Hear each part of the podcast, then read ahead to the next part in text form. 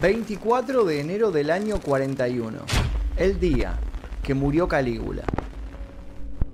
Para el momento en que recibió una puñalada, ya eran muchos los que buscaban deshacerse de él. El tercer emperador romano, con tan solo 29 años, había cometido todos los crímenes posibles.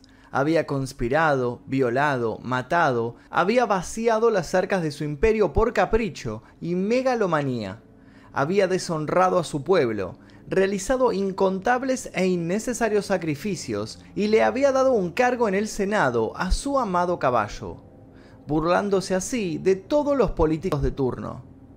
Su nombre causaba terror y durante muchos años los historiadores intentaron buscar alguna causa para tanta locura.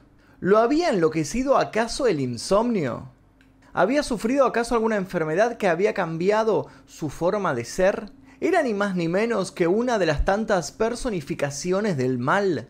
¿O será que estamos frente a un caso de mala fama generada por sus enemigos? Nacido con el nombre de Cayo Julio César Germánico el 31 de agosto del año 12, en las inmediaciones de Ancio, Calígula fue el tercero de los seis hijos supervivientes del matrimonio entre Germánico y Agripina la Mayor. Su padre era un importante miembro de la dinastía Julio Claudia. Hoy en día es considerado como uno de los más grandes generales del Imperio Romano y era un hijo adoptivo de Tiberio, el emperador bajo cuyo reinado fue crucificado Jesucristo. Con tan solo tres años, Cayo se ganó el apodo que lo acompañaría toda la vida al marchar con su padre en sus expediciones militares por Germania. Para tales propósitos le habían mandado hacer un traje militar a su medida, incluyendo armadura y unas pequeñas caligas. Caligas es el nombre dado a unas sandalias de cuero, utilizadas por los legionarios y miembros de los cuerpos auxiliares romanos. Los colegas de su padre vieron divertido este pequeño atuendo militar en miniatura y le dieron al niño el sobrenombre de Calígula, que significa ni más ni menos botitas. Séneca, que fue un filósofo, político, orador y escritor romano, expresó que había sobrados testimonios para creer que el inocente y risueño apodo nunca le había causado gracia o simpatía al chico, que no solo tuvo que soportar durante toda la juventud, sino que también de adulto no pudo desprenderse de él a pesar de que se pasearía entre los suyos y entre adversarios, proclamándose un semidios. Quizás su odio comenzó con este simple gesto, con ese apodo para nada malintencionado que generó en él un resentimiento feroz que acompañado en el futuro por un gran poder, generaría una de las épocas más oscuras del imperio romano. Tras la celebración en Roma del triunfo de su padre, Calígula marchó con él a Oriente. Todo parecía algarabía, pero Germánico murió envenenado durante su estancia en Antioquía en el año 19.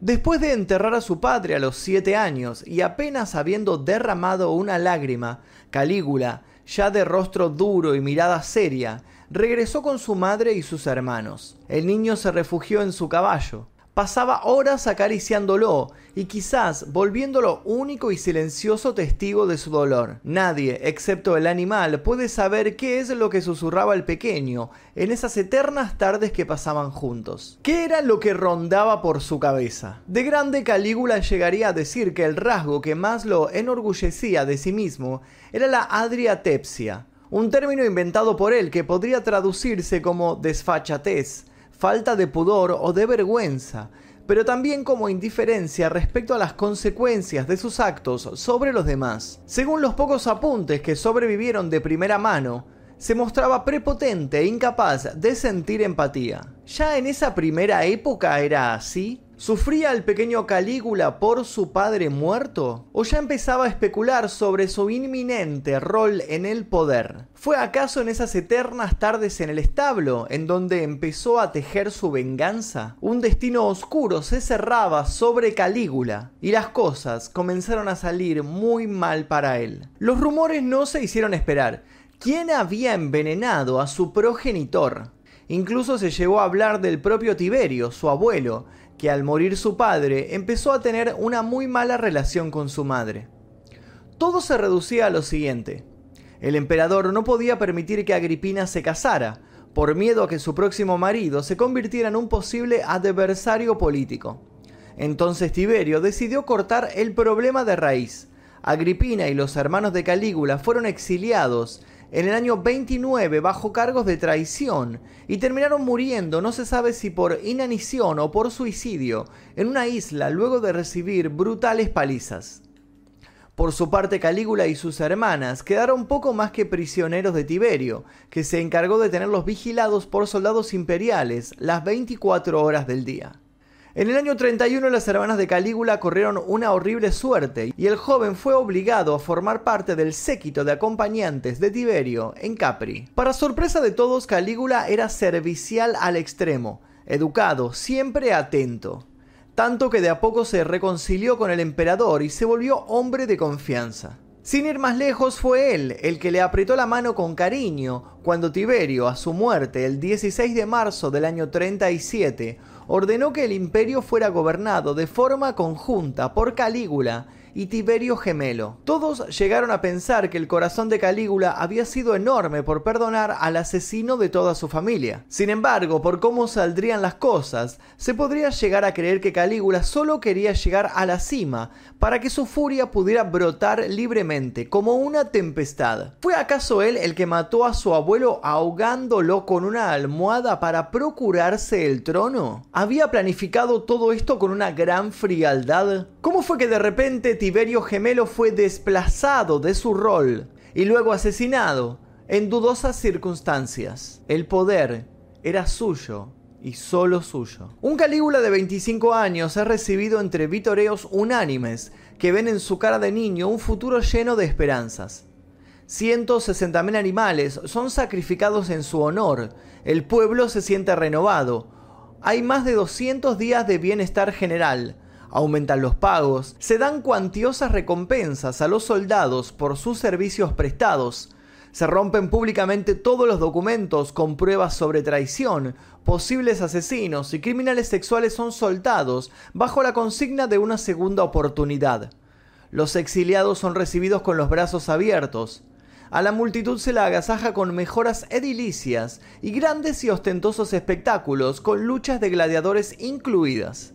La prosperidad se ve en las calles, en los rostros sonrientes, pero de pronto la fiesta se detiene. Calígula cae abruptamente enfermo en el año 37 y todos contienen la respiración, sin saber qué va a pasar.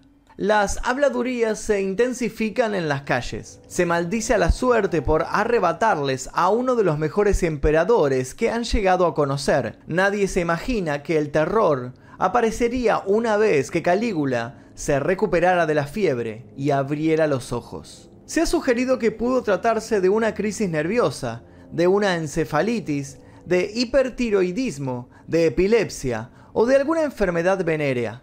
Lo cierto es que desde ese momento, luego de esas semanas de alucinaciones, las cosas cambiaron para Roma. Calígula empezó a sufrir unos terribles insomnios y sus biógrafos empiezan a hablar de problemas mentales o al menos desórdenes de conducta se paseaba por sus palacios hablando con la luna, acosado por ensoñaciones horribles que nunca quiso compartir. Algunos dicen que sufría terriblemente, que estaba asustado, agobiado por algo que no podía controlar. Otros dicen que buscaba estar solo para ordenar sus macabros planes. Lo cierto es que Calígula despertó siendo otro. A tan solo dos años de comenzado su reinado, Roma iba a conocer la hambruna, la injusticia, y la violencia como nunca antes. Lo primero que hizo Calígula al recobrar la salud fue asesinar a varias personas que habían prometido sus vidas a los dioses si el emperador se recuperaba. Luego forzó a suicidarse a aquellos exiliados durante su reinado. Llevó a cabo ejecuciones imprevistas y sin sentido, incluso de personas que se consideraban sus aliados. Se volvió más y más paranoico y llegó a declarar que no precisaba consejos de nadie.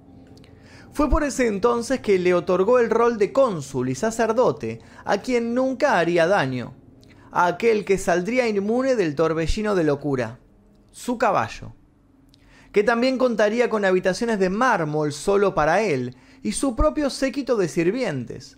Cuando el caballo dormía, todos debían hacer silencio o afrontar una pena capital.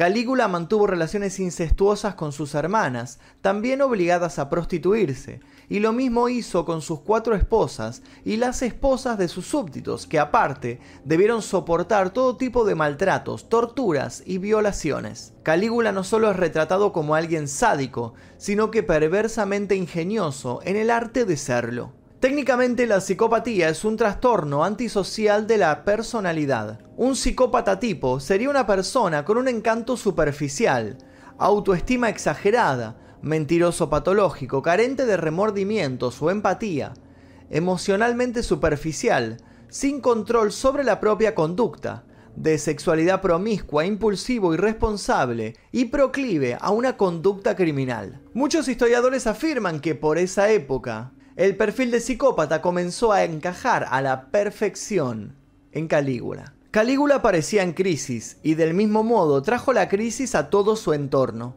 Sus gastos extravagantes y desproporcionados rápido vaciaron el dinero atesorado.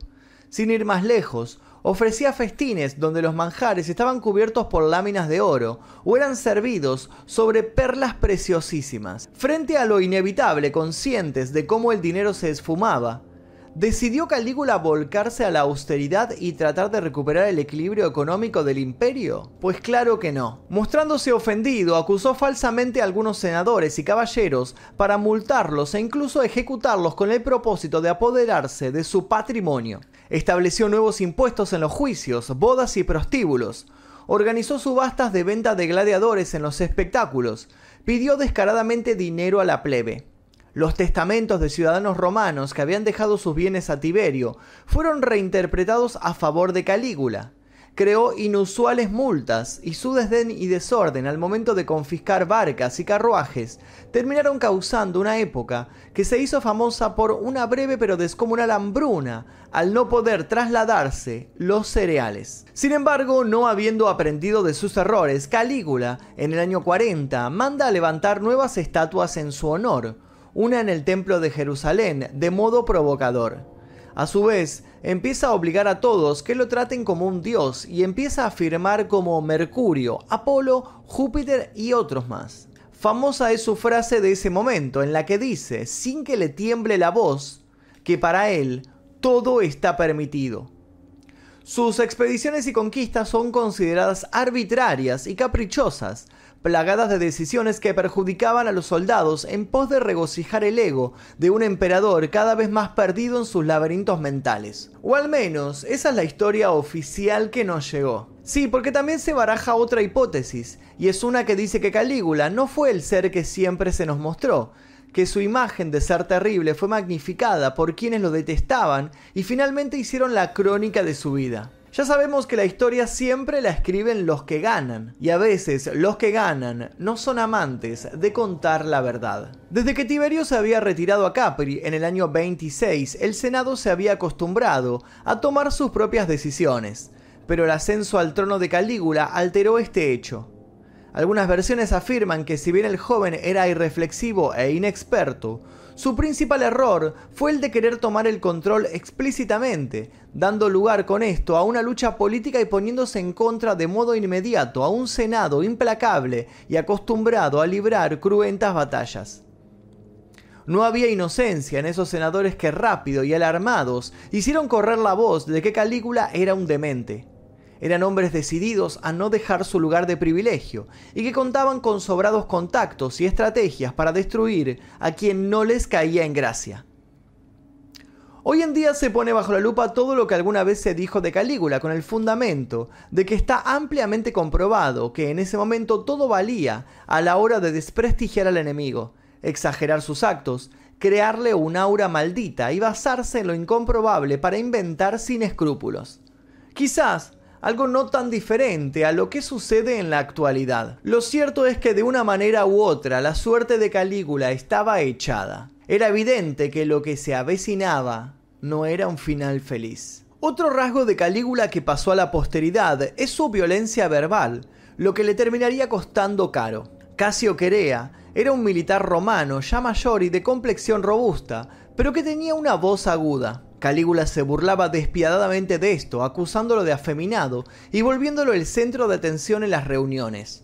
A su vez, lo acusaba de incompetente en su trabajo y tenía para él unos cuantos apodos peyorativos. Algunos dicen que fue por hartarse de todas estas ofensas, otros dicen que las intenciones eran más profundas. Lo cierto es que Querea se puso al frente de una conspiración que en el año 41 dio muerte a Calígula, a su mujer y a su hija. Aunque el complot fue planeado solo por tres hombres, parece ser que muchos senadores, soldados y équites estaban al tanto del mismo y en cierto modo también involucrados. A sus 29 años, el 24 de enero, Calígula fue abordado por un grupo de conspiradores en el monte Palatino.